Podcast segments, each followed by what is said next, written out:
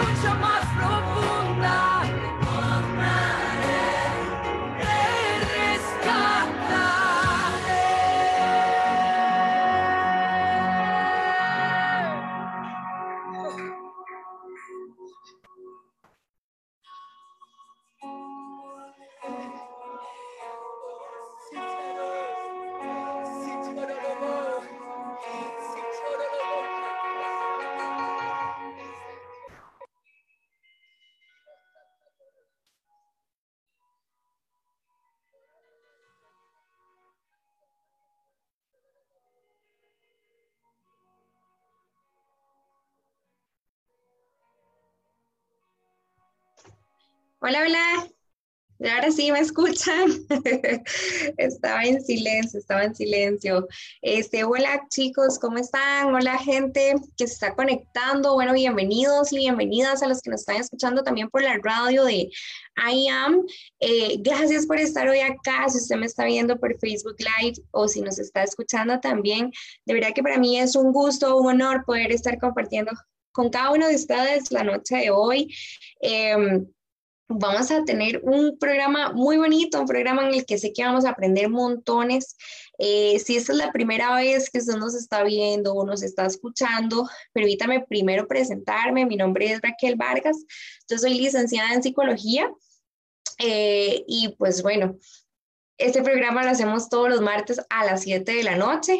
La noche de hoy me acompaña Nati, no estoy sola.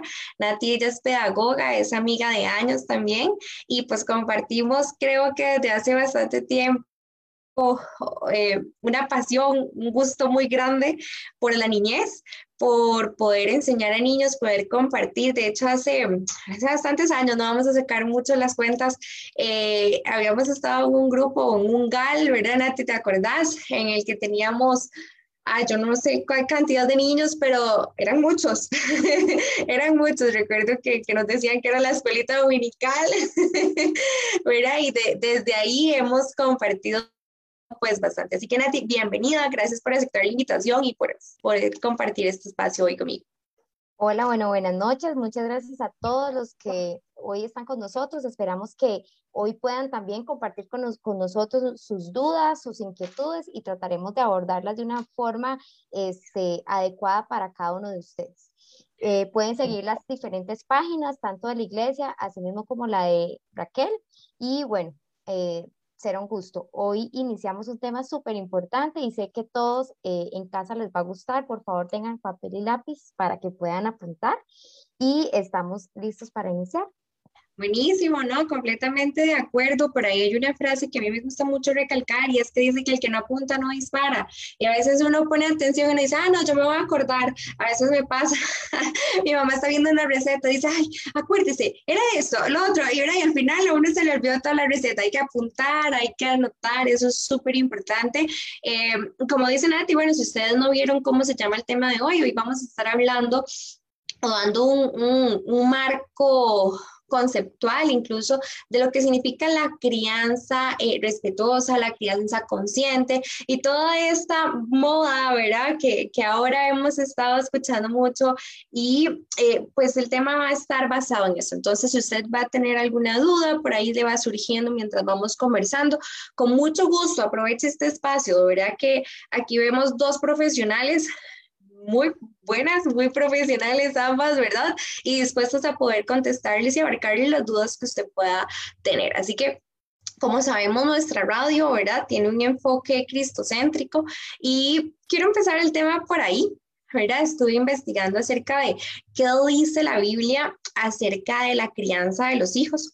Por ahí me encontré un versículo que está en Deuteronomio 6, del 6 al 7, donde eh, habla explícitamente que a nuestros hijos se deben enseñar los caminos de Dios y hace énfasis de que sea diariamente, o sea, que sea de día y de noche. Entonces, a mí realmente me gustó un montón es porque cuando hablemos de crianza, eh, a veces suena hasta cansado, ¿verdad? Y yo le decía a Nati, Nati, hoy yo voy a aportar, yo tengo la teoría, yo tengo el conocimiento, acompaño familias, eh, acompaño niños, acompaño procesos terapéuticos en el que siempre va a estar envuelta esta, eh, este cambio de chip, ¿verdad? Estas nuevas herramientas que hemos ido adquiriendo gracias a Dios, ¿verdad? Pero hoy también quiero hablarles desde una perspectiva como mamá.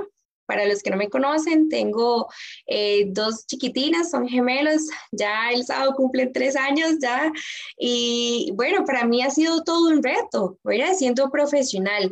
Eh, y esa parte definitivamente del versículo es clave porque de verdad que es de día y de noche, ¿verdad? Y más si usted se dedica a cuidar a sus hijos 24 horas. Eh, todos los días de la semana porque no hay día libre, no hay nada, ¿verdad? Eh, es, a veces suena, ver a crianza como, qué agotador. Y sí, y sí, muchas veces es agotador, muchas veces es cansado, pero también es una asignación hermosa que nos dieron eh, para la eternidad. Creo que en este mundo podemos tener miles de cosas que van a ser temporales, pero nosotros tenemos una oportunidad como padres de marcar una vida eternamente, porque es un alma, ¿verdad? Y, y tenemos ese conocimiento. Entonces, eh, es importante que aprendamos a definir, ¿verdad? O que conozcamos. Y quiero darles el concepto de lo que se denomina crianza. Y es que este es el acto y la consecuencia de criar, cuidar o alimentar, educar a un ser vivo o producir o desarrollar algo, ¿ok? Esto se suele casi siempre, ¿verdad? O se atribuye pues a, a la tarea que tenemos como papás. Entonces, es importante que podamos entender cuál es ese concepto, desde dónde viene, ¿verdad? Hoy vamos a hablar específicamente de la crianza positiva. Y me gustaría que si usted ahí que nos está viendo nos pueda comentar, ¿has escuchado qué es la crianza positiva? ¿Tenés alguna idea de qué es? ¿Verdad? Pero ahí vamos a hablar un poquito también, vamos a mencionar, ¿verdad, Nati? La generación de cristal, que ahora se escucha mucho, ¿verdad? Eh, entonces, vamos a estar hablando de esto, ¿ok? Eh, basada en este versículo, quiero mencionar esto, la parentalidad positiva eh, o también denominada crianza positiva rechaza todo tipo de castigo como la permisividad y aboga eh, porque el niño tenga cierto grado de autonomía y participe en la toma de decisiones. ¿verdad? Esa es como la esencia. Pero vamos a ir invitando a Nati para que ella también nos cuente desde dónde nace esto, ¿verdad? ¿Quiénes fueron como los fundadores? ¿Quiénes impulsaron este movimiento tan bueno? Entonces, Nati, te escuchamos. Ok, bueno, como lo decía Raquel, esto es una tarea de todos los días, no hay día que nos desconectamos, ¿verdad? Cuando tenemos chicos a cargo, sea en nuestras casas, como tías, hermanas, mamás, incluso como docentes, en muchos casos, eh, asumimos un rol que trasciende la, la clase y vamos a formar también a sus familias. Entonces, bueno, parte de la crianza eh, respetuosa que hoy estamos compartiendo, este es un programa que ha sido diseñado meramente para crear niños y niñas que en su adultez, en su juventud, van a ser capaces de ser responsables, respetuosos y también que van a poder desenvolverse a nivel de su comunidad de una forma aceptable, ¿verdad? Importante. Y esto nace propiamente de, dos psicólogos. Ellos hacen sus estudios, de, uno de ellos es Alfred Adler, que es una de las eh, líneas, digamos, dentro de la psicología. Es un maestro, es, un, es el padre de todo este movimiento. Ellos dejan como unos cimientos que más adelante este, eh, dos mamás, curiosamente, nace este programa de dos mamás o se fortalece en, dos madres que son académicamente, una es filósofa y la otra por, es en su formación académica psicóloga, pero es mamá y mamá de un grupo muy numeroso, tenía cuatro hijos en ese momento, entonces, eh, como dice Raquel, tenía la teoría, pero cuando lo iba a aplicar a veces era un poco más complejo. Y ella dice, no, necesito sacar algo diferente, estoy como perdida en lo que estoy haciendo, en la crianza y en todo esto. Ahí es donde busca a su padre, ¿verdad? Por decirlo de alguna forma, eh, a Adler y empiezan a crear algo en conjunto. Ella con otra compañera que es, que es de apellido eh, Lot, y ahí empiezan a crear unas experiencias vivenciales todo este movimiento de, disciplina positiva, disciplina respetuosa y demás, funciona. Funciona por el hecho de que es usted como papá, mamá y persona que tiene a cargo niños que lo hace, va a funcionar. Porque esto no tiene, no son tips, son herramientas. Cuando usted y yo tenemos en casa, por decirte un ejemplo, tenemos un destornillador. Este nos sirve para varias cosas, no solamente para una cosa, o un martillo nos sirve para diferentes cosas. Así es esto.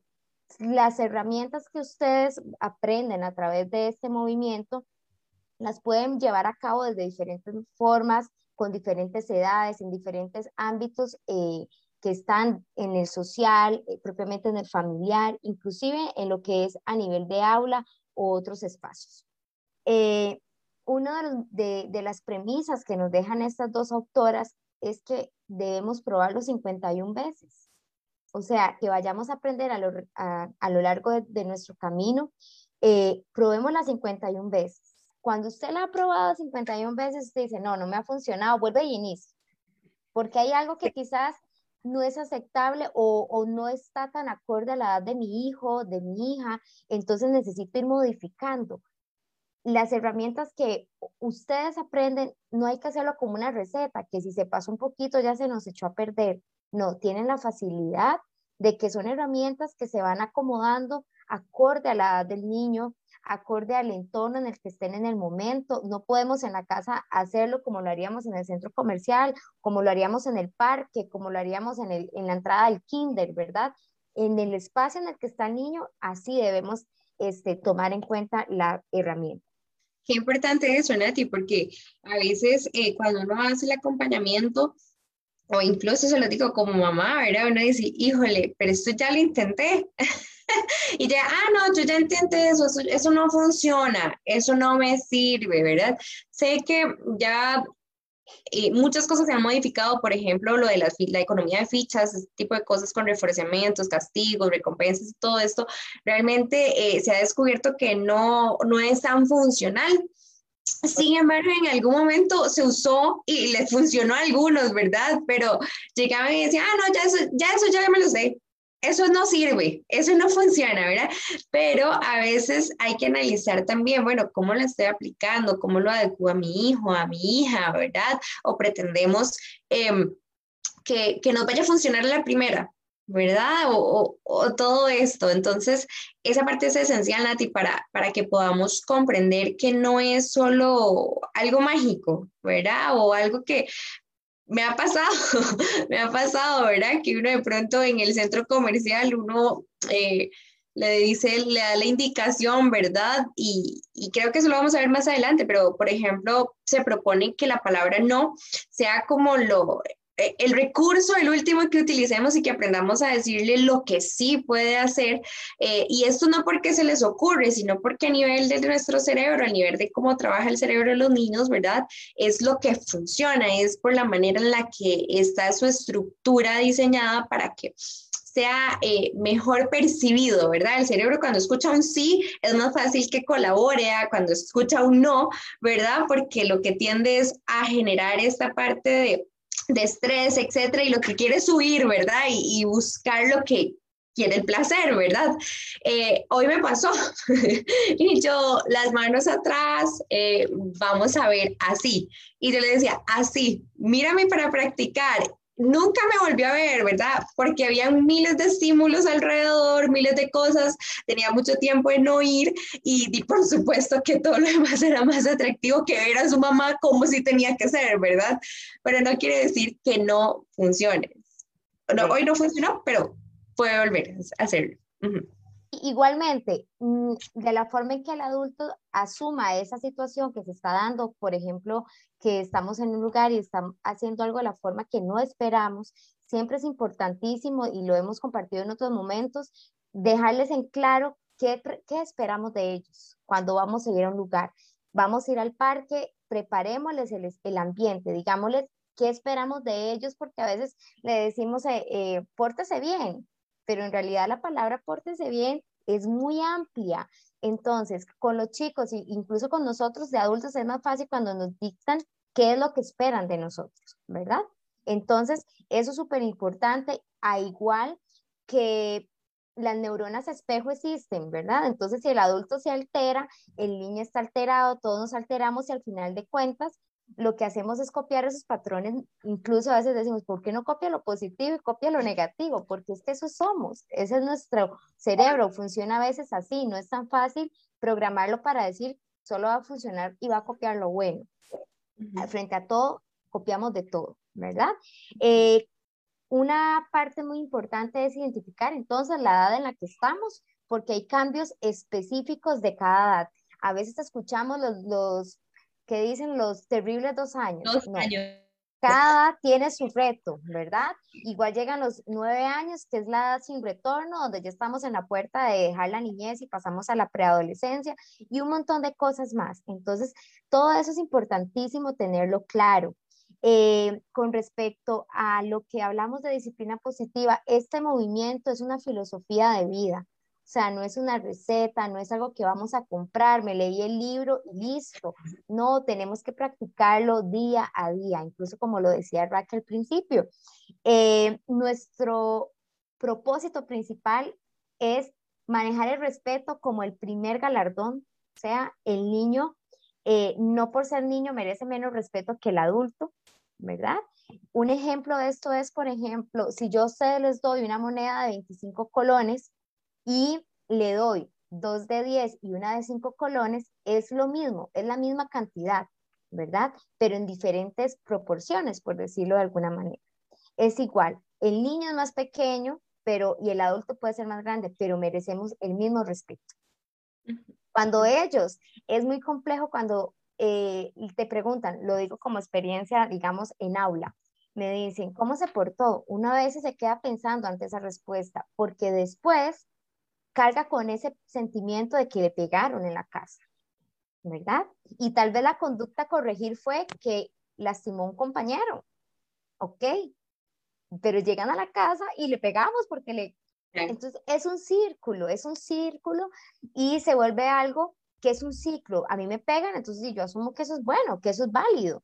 Y a veces decimos, no, es que si no le pego no aprende. O a mí me pegaron y salen todas las frases. Y hoy no a señalar, sino que empecemos a reflexionar. Eso es un ejercicio, más que decir, mira, hoy me conecté y solo todo lo que me tiraban era como señalándome. No es eso. Hoy podemos analizar y, y apúntenlo ahí donde están en sus casas, cuáles son esos métodos comunes a los que estamos acostumbrados, ¿verdad? Como las nalgadas, el tiempo fuera también estuvo mucho tiempo, eh, valga la redundancia, en, en, auge, igual que la economía de fichas y que a veces acostumbramos a los chicos, le doy un sticker si se porta bien, le doy eso si se porta bien. Y, y eso es frustrante, perdón Nati, es frustrante y aquí no me voy a hablar como mamá, lo voy a hablar por experiencia propia. Porque me acuerdo que yo en la escuela, mi hermano siempre ha sido mucho de gánate las cosas, trabaja por ello, ¿verdad? Yo, yo lo conté en otro momento y, y, yo decía, bueno, yo nunca fui una estudiante estrella. No, no, en la escuela ni en el colegio fui una estudiante estrella. Y me acuerdo que él me decía, bueno, si te sacas más de 90 en estos exámenes, eh, yo te compro un teléfono, me acuerdo. Nunca llegué al bendito teléfono, nunca. Y para mí era súper frustrante porque ya me venía la primera noche y yo, no, ya que voy a estar yo ya que voy a estar ganándome. Y me sentía mal porque sentía que yo no era capaz de, que yo no lo iba a alcanzar. Y, y al final ni siquiera era el teléfono, sino era la sensación de fracaso que me generaba eh, recalcarme que no había logrado obtener algo porque no, porque no lo había alcanzado, ¿verdad? O sea, estaba condicionada mi conducta.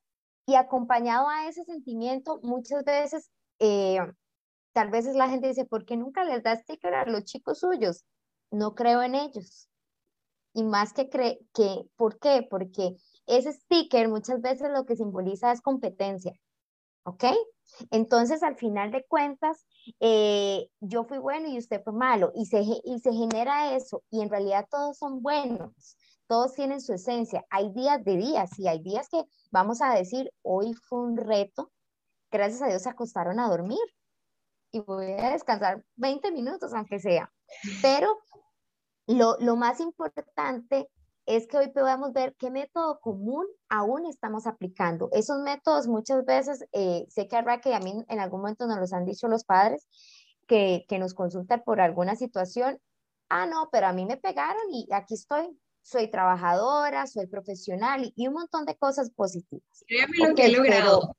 En realidad, ¿qué trasfondo nos dejó esas nalgadas esos tiempos fuera, ¿verdad? Que en realidad más que tiempo fuera, lo que nos brindan son desconexión. O sea, estamos desconectados. Resuelva sus problemas solo, si se siente mal, vaya solo, mire a ver qué hace solo. Llegan edades... Perdona, yo creo que, que, un ejemplo ahí muy básico para que nosotros podamos hacer conciencia con nosotros mismos. Yo creo que, y quiero enfatizar esto porque por ahí puede haber varias personas que tal vez no tengan hijos aún, pero es vacilón, porque así como nos preparamos cuando quedamos embarazadas, ¿verdad? Uno se enfoca tanto en el parto y uno piensa que eso es lo más difícil, estamos equivocadísimas, no, para nada.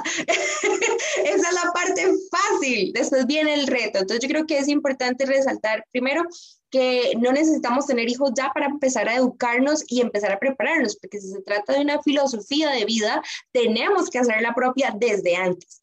Segundo, tenemos que revisar cuáles han sido las consecuencias de esa crianza o de ese estilo de crianza que yo recibí por parte de mis papás. Y una forma de darnos cuenta es decir, eh, ¿cómo me relaciono yo con los demás? Cuando yo tenía un problema, cuando estaba en alguna situación, en alguna trata, buscaba a mis papás. ¿verdad? Eran las primeras fuentes de confianza las que yo corría a contarles para ver cómo podía solucionar o buscaba a mis amigos o a mis amigas primero. ¿Verdad? Por ese temor, por ese miedo de, ¿verdad? Me va a regañar, me va a castigar, me va a, etcétera, ¿verdad?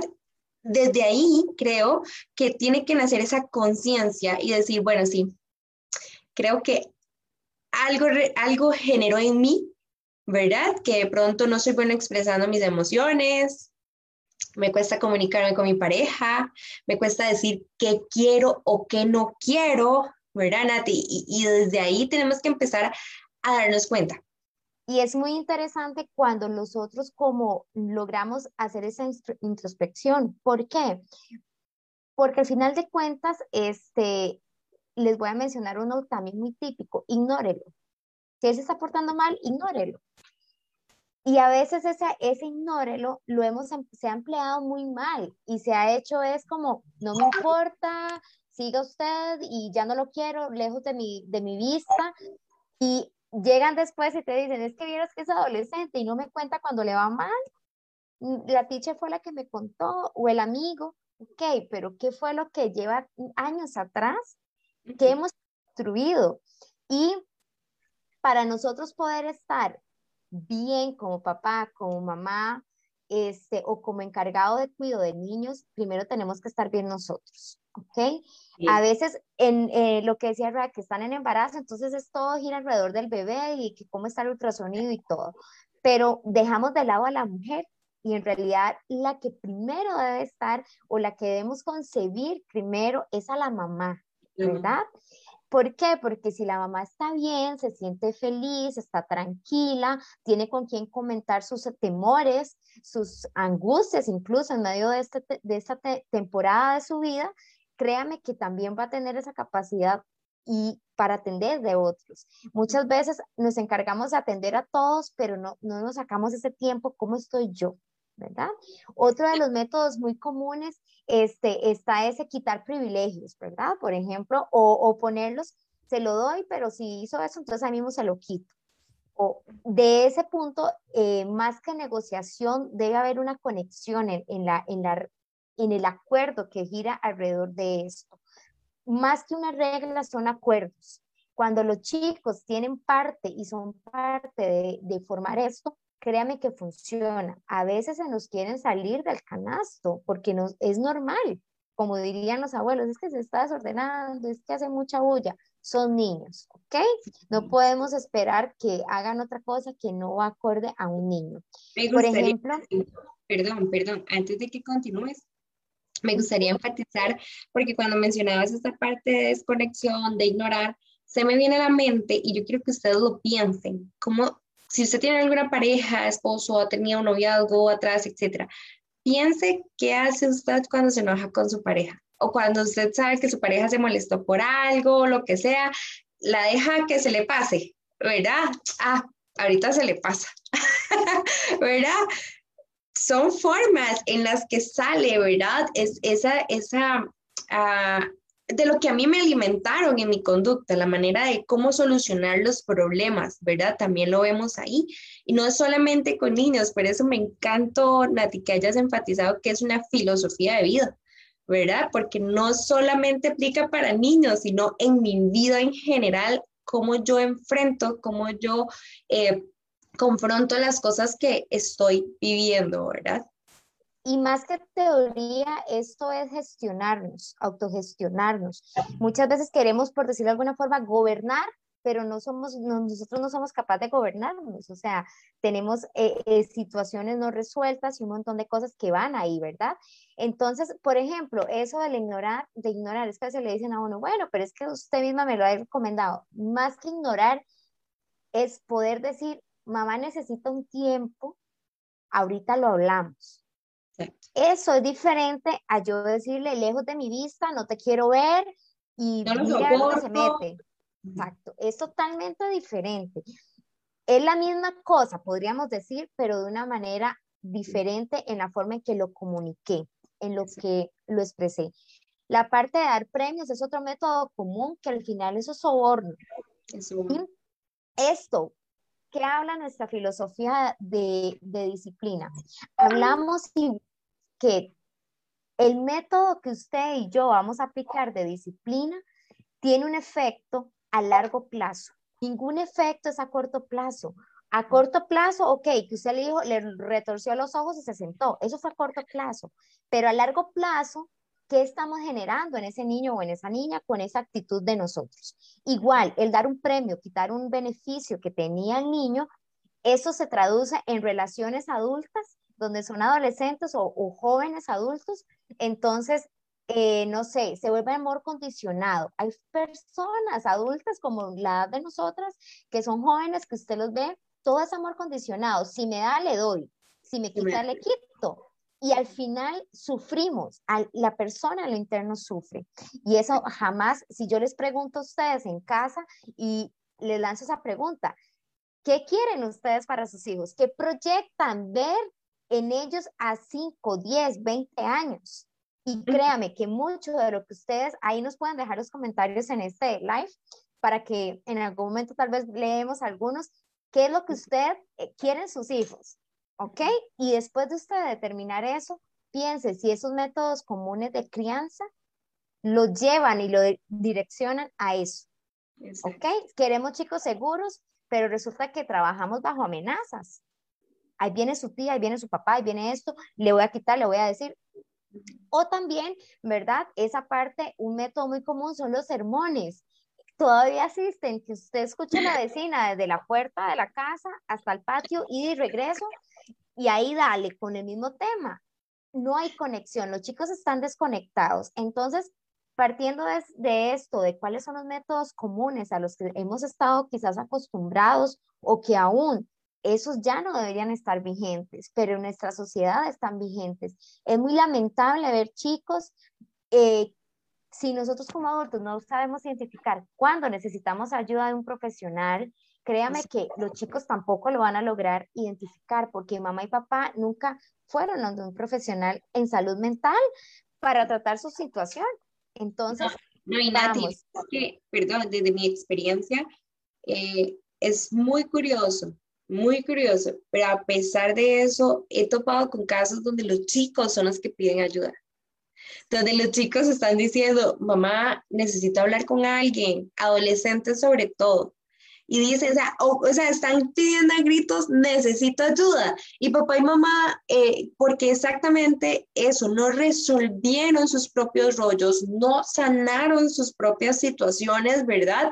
Eh, no atienden al llamado, no atienden. Y, creo que en una charla que daba hace poco acerca de disciplina, eh, manejo de límites y disciplina, yo decía, me, me, tiene en shock, me tiene impactada muerte de dos chicos, uno de nueve años y uno de seis años. O sea, estamos hablando de, de a ver, gente, fue, puso un mecate, un árbol, se guindó, se quitó su vida. Yo estoy segura, segura que ese chico de algún modo trató de decir que estaba ocupando ayuda. No, y lo lamentable es, eh, son temas muy sensibles por el hecho de que habían personas que decían, es que lo, lo gritaban mucho o es que por ahí salía un comentario de que uno de los encargados lo mandamos al cuarto y cuando no lo escuchamos por mucho rato, nos fijamos. Ok, entonces, hoy por favor, revisémonos, revisémonos. La chancleta no sirve. Esta semana lo compartía en, en mis redes. La chancleta no sirve, solamente sirve para jugar hockey en casa porque no podemos salir, ¿ok? Pero la chancleta no funciona, no más agresión, ahí quiero hacer una pregunta y voy a decirle a Ale que lo ponga por ahí. ¿Cuántos creen que Raquel es psicóloga? Raquel, la mamá, en algún momento no lleva a alguno de sus hijos. Contéstenme por ahí si sí o no. Me gustaría saberlo. E incluso por ahí de una vez le doy la respuesta a la primera pregunta. Un 60% de, de las personas que contestaron no sabían o no saben qué es la crianza positiva. Entonces, vea que, que es súper importante o no, no habían escuchado. Perfecto. Entonces, vamos a, partir como de los principios que, también buscamos, ¿verdad? ¿Por qué ayuda crianza positiva a largo plazo? Una de las primeras eh, respuestas o parámetros que manejamos es que esto ayuda a tener un sentido de pertenencia, un sentido de conexión. Cuando usted y yo estamos conectados, imagínense ustedes en su casa o en su trabajo o con sus amigos. Si hay conexión real, ¿verdad? Nada autoimpuesto, o sea, quiérame porque le voy a dar o no me quiera porque le quité, sino cuando hay una conexión real y eso se construye con pasos pequeños. no son pasos agigantados que llegamos a la, a la meta, son pasos de día a día a veces se fracturan, entonces vamos a resolverlo para seguir, ¿verdad? Y no dejar ese eslabón débil y ahí que se vaya rompiendo esa cadenita de amor y de conexión. Lo que más anhelan los niños, incluso nosotros como adultos, díganme si no, es sentirnos valiosos, sentirnos importantes, sentirnos que tenemos una, un valor, ¿verdad? Que podemos aportar algo a donde estamos, sentirnos queridos y respetados. Y a veces dicen, yo le pego porque lo quiero es queridos y respetados, no más queridos. Entonces, por esa parte. Igualmente, lo que, nos, eh, lo que al final de cuentas esto nos ayudará a crear esa conexión y que nosotros vamos a ser puente de conexión para futuras generaciones, ¿ok?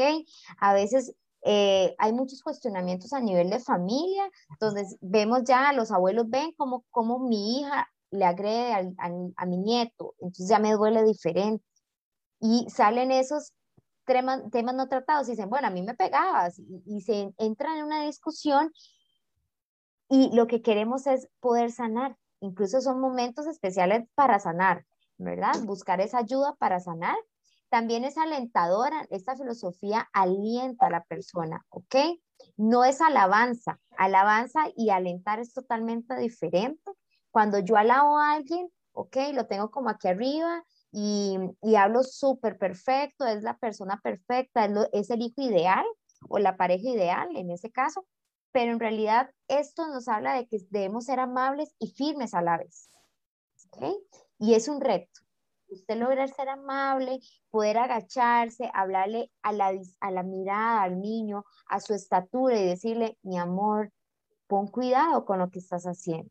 Hagámoslos pensar, porque a veces le damos la respuesta, no haga eso, no, no, eso es malo. Preguntémosles, ¿te sientes bien haciendo lo que estás haciendo? ¿Crees que es correcto? Y ellos mismos te van a decir, no, ok, no hiciste uso de la palabra no, pero los hiciste conscientes y los trajiste al momento para que ellos se ubiquen y digan, no, lo que estoy haciendo no es, no es adecuado. Eso con chicos más grandes, eso con chicos más grandes que ya van generando un poquito más de razonamiento Creo que yo eh, personalmente podría dar una herramienta con niños más pequeñitos, ¿verdad? De pronto que golpearon, mi hijo le estaba dando, ¿verdad? Que no quiere dar y ¡pim! ¿verdad? Va y golpea. Eh, es validar su emoción, es eh, porque de pronto yo le voy a preguntar, ¿por qué lo hiciste? ¿verdad? No, no me va a decir, ¿ok? En ese momento le está invadiendo el colerón de que su hermano le quitó, ¿verdad? Lo que le quitó y, y punto, ¿verdad? Estuvo esa reacción. Entonces es importante validar la emoción es decirle, estás enojado y, y, él ya lo identifica y de verdad va a apenas cumplir tres años y, y eso tiene que ver con la parte de, de, nosotros incluso como adultos. A veces uno dice, Ay, es que me siento raro, pero no sé qué siento. ¿verdad? ¿Cuánto nos ha pasado a veces? Es ese punto de que no tuvimos una educación acerca de cómo gestionar nuestras emociones y, y no solo gestionarlas, es más, vayamos a lo más básico, identificar, identificar. cuál es la emoción que estoy sintiendo.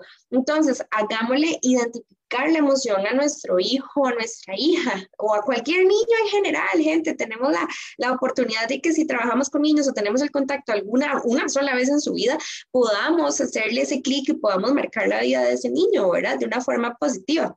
Entonces, eh, estás enojado, te entiendo. Si a mí me hubiesen quitado el juguete, yo también me hubiese enojado. Pero ¿qué te parece si la próxima vez tú le dices, alto, pídemelo, ¿verdad? Y le enseñamos entonces cómo es la forma correcta, asertiva de manifestar su enojo incluso, ¿verdad? Hay una película que a mis gordos les gusta mucho, se llama Emoji, pero la ven demasiadas veces y ya se saben los diálogos y todo. Y me fue muy vacilón porque logré asociarles en, una parte de la película, el, el, el emoji se enoja, ¿verdad? Pero él muestra su su enojo, pero no grita, no golpea, sino dice lo que no le gusta. Entonces fue muy curioso porque yo les hice esa asociación y entonces ahora ellos se enojan y una vez piensan, mamá, emoji enojó, ¿verdad? Y tal vez no tienen mucho vocabulario todavía, pero inmediatamente ellos asocian, ok, yo estoy enojado, sí, como emoji, ¿verdad? Y, y le traemos ese, ese ejemplo. Entonces, paso número uno, así muy simple, enseñémosles a identificar las emociones, aprendamos nosotros a identificar nuestras emociones. Correcto, y a siguiendo este hilo, Raquel, es muy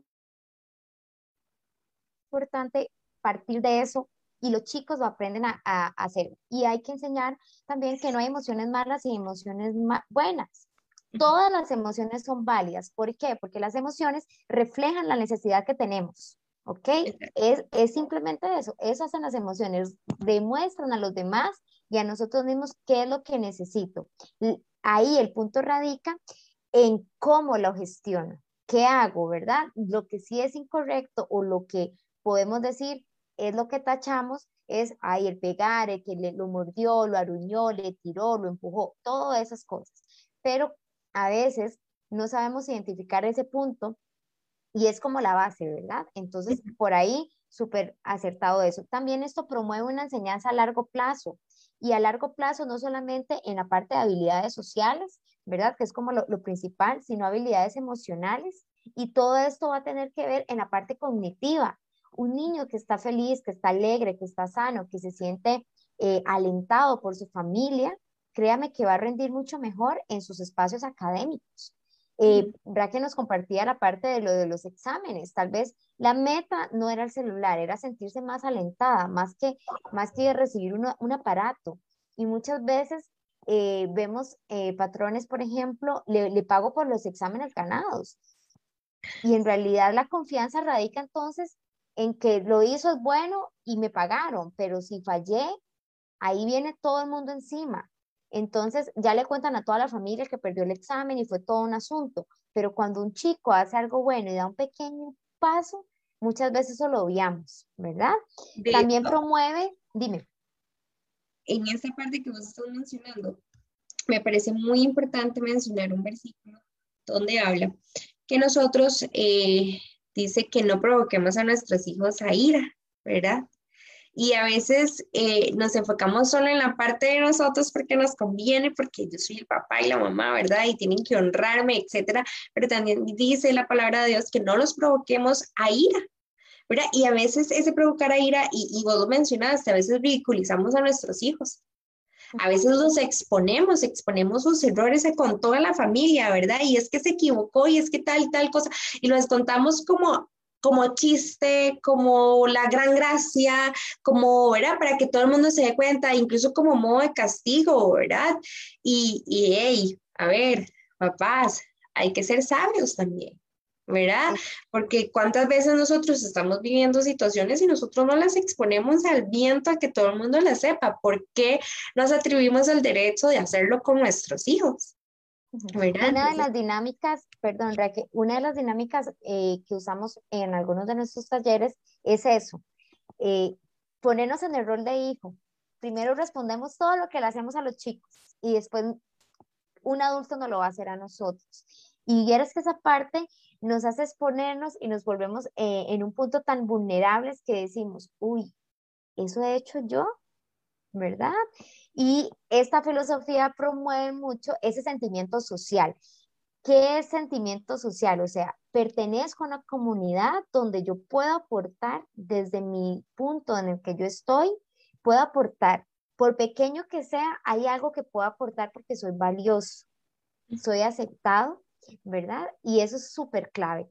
Decimos, hay, hay un, una frase que dice que el niño se siente mejor donde está mejor. A veces dicen, pero es que ¿por qué se porta tan bien en el kinder y en la casa es un desastre? Bueno, ¿qué tanta atención le ponemos a ellos en casa? ¿Qué tanto tiempo de calidad compartimos con él o con ella? O simplemente llegue y tenga la tablet porque voy a manejar, nos bajamos, se quedó dormido, al otro día la rutina otra vez y al fin de cuentas lo que estamos creando son modelos o patrones que van a tirar a esa generación de cristal que ahorita dicen, entonces dicen los psicólogos y todos que no podemos hablarles porque se deprimen, ya no les podemos hacer esto y, un montón de cosas que uno escucha. Pero resulta que esta generación propiamente de cristal eh, la denomina así, ¿verdad? Una filósofa que es de, de, Estados Unidos, ella hizo varios estudios y cae en cuenta de que esta esta sociedad, esta nueva generación está expuesta a algo que usted y yo no estuvimos tan expuestos, ¿verdad? Como, como es toda la era tecnológica. Entonces, obviamente, a veces yo digo, bueno, toda la vida hubieron peleas en el colegio en el que yo estudié, pero a pesar, Exacto, que fuimos hasta el colegio. En esa época, uno sabía que se iban a pelear en la plaza, tal vez, pero no pasaba más, no salía en redes sociales. Ahorita graban un video, se viraliza y ahí dañamos a un montón de personas. Entonces, más que una generación que, que a veces denominamos de cristal, que son poco empáticos, que son muy metidos en su mundo, hay que revisar cuáles fueron los papás que están criando a esta generación, que está dando como modelo una generación en muchos casos insensible o apática o alejada o que solamente va como por lo suyo y el resto no me interesa. Y lo podemos ver en este tiempo de pandemia. ¿Cómo es que ahora hacen fiestas eh, a, gran escala? Porque no hay, no hay ese sentimiento social sentimiento que lo que yo hago afecta a mi vecino, a mi familia y al resto de comunidad. Entonces, al, crear y a crecer bajo esta línea de disciplina positiva, créanme que van a tener un sentido social, se van a sentir súper diferentes y van a promover el cambio desde la parte positiva. Eh, esta generación necesita, dime Raquel. Ok, esta generación y todos... Ok, eh, dado este punto y tal vez hacemos eh, la parte de comentario. Perfecto. Eh, necesitamos partir de verdad desde, desde el respeto, identificar lo que hay detrás de una emoción, de una conducta. A veces atacamos al niño, al joven, al adolescente y decimos, es que los jóvenes de hoy en día, no, más que jóvenes de hoy en día, es que los papás de hoy en día, ¿ok?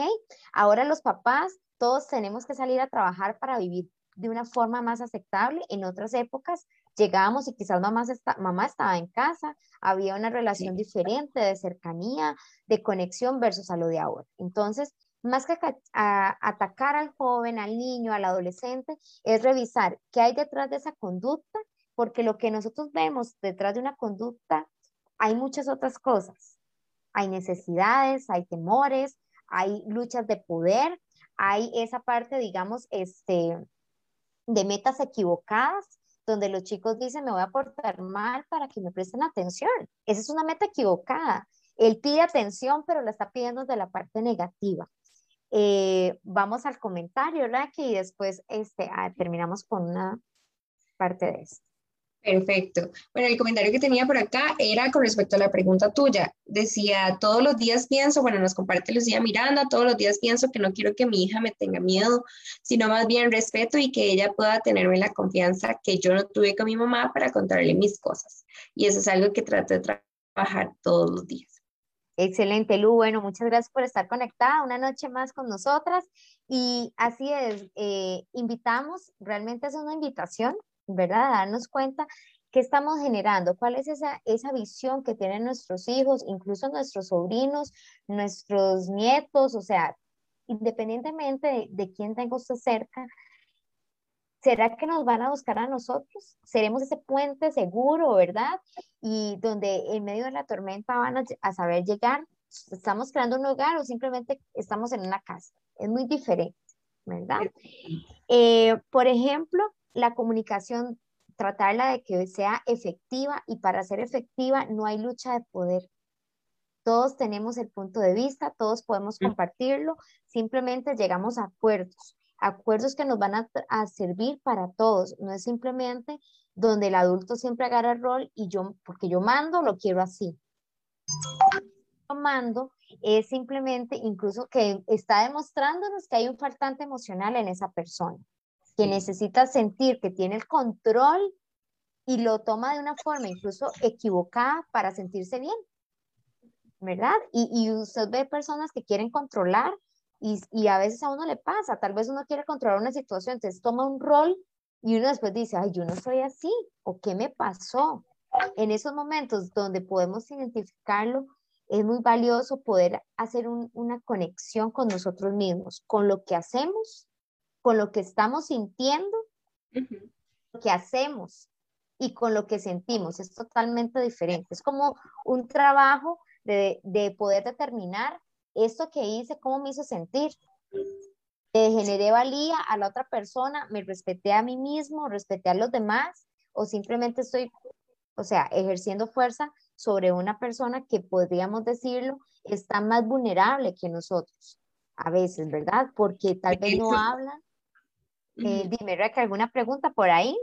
No, de hecho, este, con, la, pregunta que hice, va muy relacionado a esto. ¿verdad? Que si creían que yo en algún momento ¿verdad? había eh, castigado quizás físicamente a mis hijos. Creo que la pregunta específicamente decía, ¿creen que la psicóloga Raque ha utilizado la chancleta? ¿Puede creer? ¿Saben así qué contestaron? La nalgada. 100% digo que sí. y bueno, les voy a hacer de verdad, y como les digo, muy honestamente sí, en algún momento lo hice y fue feísimo, fue horrible y les voy a decir dos causantes de por qué lo hice. Uno, porque había mucha presión detrás. La gente te presiona porque no ha entendido esta filosofía de vida, ¿verdad? Y de pronto, ah, lo que ocupa ese chiquito es faja, lo que necesita ese niño es una nalgada, etcétera, ¿verdad? Había presión detrás y yo me dejé presionar en algún momento. ¿Por qué me dejé presionar? Porque yo no estaba bien, estable en ese momento emocionalmente. Porque había un rollo dentro de mi propio personal que yo no estaba trabajando y pasó exactamente lo que Nati está diciendo. Había alguien vulnerable y fue mi bebé. Cuando él simplemente estaba siendo un niño, cuando simplemente, ¿verdad? Estaba siendo él, punto. No había otra explicación. Cuando lo único que necesitaba era mi acompañamiento y yo lo sabía. Y cuando vos tenés el conocimiento y cuando tenés la teoría y esto sucede, se siente peor, se siente peor. Pero también tenemos que desarrollar la habilidad de poder decir, mi amor, venga acá. Antes mamá, mamá te tomó así, mamá te dio una nalgada, mamá te dijo esto o mamá te gritó. Mamá se equivocó, te quiero pedir perdón. ¿ok? Te quiero pedir perdón, nadie tiene derecho a tocar tu cuerpo, nadie tiene derecho a golpearte, nadie tiene derecho a gritarte. Y eso es esencial. Y por eso les decía, estoy aprovechando de que sé que Nati también comparte el mismo conocimiento y hasta puede que ¿verdad? Eh, y desde la parte teórica, desde la parte profesional, pero también quiero exponer que desde la parte vivencial es un día y noche constante de estarnos formando, de estarnos revisando nosotras constantemente, nosotros en general, papá y mamá, de revisarnos, porque a veces venimos tan llenos de tanta cosa que al final termina pagando alguien que no tenía que pagar por lo que nosotros no resolvimos. Correcto. Y, y eso que, que comentaba Raquel, en muchos momentos uno se estresa, eh, la presión social, cuando todo el mundo, si estás en un lugar público, todo el mundo te mira, eh, o la gente dice, es que no sé, no, no controla al chiquito. Y más que, que no controla al chiquito, es que muchas veces está, omitimos que no sabemos cómo esa familia se mueve. ¿Por qué no lo pellizcó? ¿Por qué no lo jaloneó? ¿Por qué no le gritó? ¿Y por qué más bien decidió tomarlo suavemente de la mano y decirle, vamos, estoy contigo. Un ejemplo de esto es que en un parque estaba una de estas autoras, estaba en un parque con la bebé más pequeña, ella le quita el abrigo porque la bebé estaba llorando, entonces decide quitarle el abrigo porque decía, seguro tiene calor. Se lo quita y se lo pone en la parte del hombro, ella, y sigue cargando a la bebé. Y la bebé no para de llorar, no para de llorar. Y ella decía, pero pero ya le hice todo, o sea, le quité el abrigo, estamos caminando, le hablo y no me no para. Cuando una persona este, se acerca y le dice, eh, usted, usted, usted es la mamá o se la robó, y dice, no, es mía. ah, pero no la controla, ¿verdad? Entonces decía, es que estoy dándole tiempo, necesita tiempo para calmarse. Y yo estoy tratando de que ella se aprenda a autorregular y estoy haciéndole desde el rol de adulto lo que puedo, tenía, sentía que tenía calor, le quité el abrigo. Siguió caminando unos metros más y ella decide bajar a la, a la niña y preguntarle, ¿qué necesitas? ¿Te duele algo? ¿Qué quieres? Y la niña a su forma expresa que necesita que ella se quite el abrigo del hombro porque necesita sentirla. La niña estaba pasando quizás en un momento de temor, de susto, en un ambiente donde no había estado, no era familiar para ella.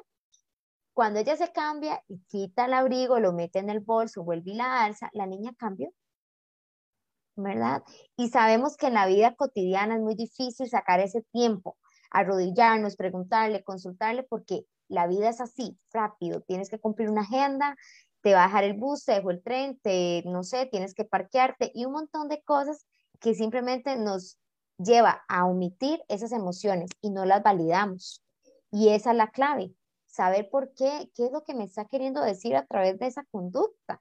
Y eh, un pensamiento muy válido que nos deja uno de esos eh, escritores es, ¿de dónde sacamos la loca idea de que para que un niño se porte bien, primero tenemos que hacerlo sentir mal? Exacto. Entonces, eh, esto radica en que si lo pellizco para que se porte bien, le hago ojos cuadrados para que se porte bien, pero en realidad lo estamos haciendo sentir mal, ¿verdad? Necesitamos hacer ese contacto con lo que estoy haciendo realmente para proteger su presente, su mañana y su futuro y poder transmitir algo bueno a nuestras generaciones. Nuestra generación no va a terminar quizás aquí. Y bendito Dios si tenemos hijos, nietos, bisnietos y, por delante. Y qué lindo pensar que ellos van a, recordarse de, de, la crianza y van a decir, fue buena, no puedo pegarles porque a mí no me pegaron y soy buena persona. También habemos personas que tuvimos la bendición de no tener un hogar donde nos agredían ni física, ni emocional, ni de ninguna forma, y aquí estamos. Eso funciona, funciona validarlos. Entonces, eh, ese punto, y yo siempre lo digo, quiéreme cuando menos me lo merezco. Y aplica para usted como adulto y como para un niño. Justo cuando peor, Abrácenos más, abrácenos más, chinienos más y ahí, justo ahí vamos a decir, ay, hemos pasado esto. De hecho, Nancy, aquí creo que ya a modo de, conclusión, porque ya se nos fue el tiempo, qué terrible. Creo que aquí nos quedó tema, uff, para, para dos horas más, ¿verdad? Y, esto es lo rico de esto, la verdad que cuando algo nos apasiona podemos sacar el jugo. Yo espero que los que nos están escuchando y viendo hayan aprendido bastante y por ahí voy a saludar a Tony Carvajal que está conectadísimo y también a Jacob que por ahí nos pone saludos, Rack, excelente. Entonces, de verdad que quiero saludarlos y agarrarme de esta última frase que vos dijiste para ir cerrando, ¿verdad?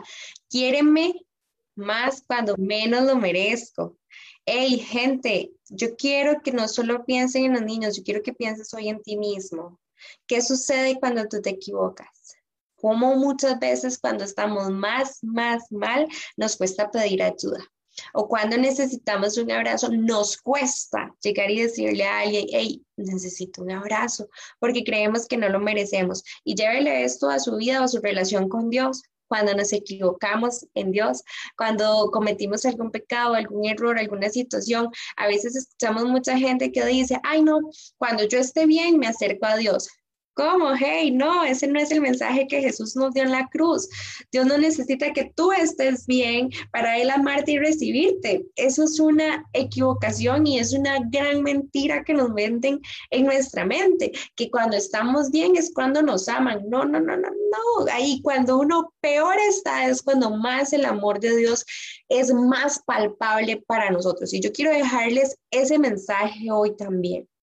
Esto no es solamente, es, esto es una filosofía de vida y si tú te pones a pensarlo, te vas a dar cuenta que hay muchos principios bíblicos aplicables en esto. Y, y uno de esos es esto, es que cuando más tú lo necesitas, cuando, o cuando menos tú lo mereces es, es cuando más lo necesitas y es cuando más Dios está ahí con los brazos sumamente abiertos, dispuestos a recibirnos y a decirnos, hey, estás bien, todo va a estar bien. Y ahí, clave. Y a punto de cierre también me despido de ustedes y les agradezco este espacio que nos dejen entrar a sus hogares, a sus oficinas o donde nos estén sintonizando. Y es este eh, detalle.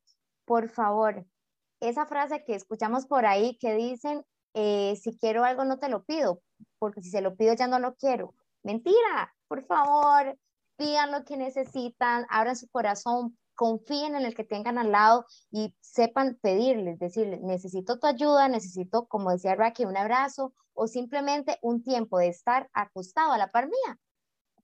Ahí, a veces necesitamos solo ese silencio. Entonces, por favor, pídanlo. No es porque si lo tengo que pedir ya no lo quiero, no. Pídanlo cuando crean que sea necesario. Y, un abrazo. No, y gracias Nati, de verdad. Y, y, quiero agregar ahí, no luchen solos, no luchen solos. Gente, no luchen solo. Los ríos se pasan mejor acompañado. Para cruzar un río mejor de la mano de alguien. ¿Y cuántas personas de pronto pueden estar deprimidas, ansiosas, con miles de cosas en su mente, en su cabeza, luchando solos porque creen que pueden solos, porque no quiero molestar a alguien, porque no quiero incomodar a los demás y, y no, esa no es la idea. Dios no, no, no hizo que el ser humano esté solo. Dios creó eh, esta hermosa profesión, creó gente tan hermosa como Rodri Tai, eh, que son nuestros pastores y que van a estar dispuestos a escucharte también. Busquen ayuda, busquen a alguien. Todos lo necesitamos en algún momento y estoy segura que lo vamos a encontrar y eso es parte de ser humano. Así que yo de verdad le agradezco infinito a Nati por acompañarnos, por compartir con nosotros este tema eh, y también quiero hacerle una invitación a las personas que nos están escuchando y viendo. Eso queda grabado por las diferentes plataformas. Aquí va a quedar el live eh, grabado. Puedes compartirlo, compártalo. Hay muchas personas que necesitan escuchar esto, ya sea porque tengan hijos o sea porque estén pasando una circunstancia difícil, diferente. Vean que esto no, crianza positiva no es solo para niños, ¿verdad? es que nosotros Exacto, necesitamos educarnos nosotros también. Entonces, compártalo, nada cuesta ahí meterse al Facebook y compartirlo y decir, hey, mira, escucha esto. Recordar que no necesitas tener hijos para empezar a prepararte para ser un papá o una mamá. No necesitas estar embarazada para empezar a hacerlo. Puedes hacerlo desde ya, desde antes, porque tiene que convertirse en, en un estilo de vida. El modelaje es la clave para todo. Así que muchísimas gracias y un saludo ahí para doña Marixa. Dice, las mamás no venimos aprendidas, hacemos todo lo mejor que podemos. No venimos con manual, pero tenemos herramientas que podemos aprender. Eso es lo lindo de esto y tenemos que estar dispuestos a hacerlo. Doña Luz eh, dice, en la crianza el respeto siempre debe ser mutuo. Excelente tema. Así es. Definitivamente concuerdo con ustedes. Así que nos despedimos y muchas gracias y recuerden sintonizarnos todos los días. Hay programas en IAM Radio. Gracias, Nati. Chao.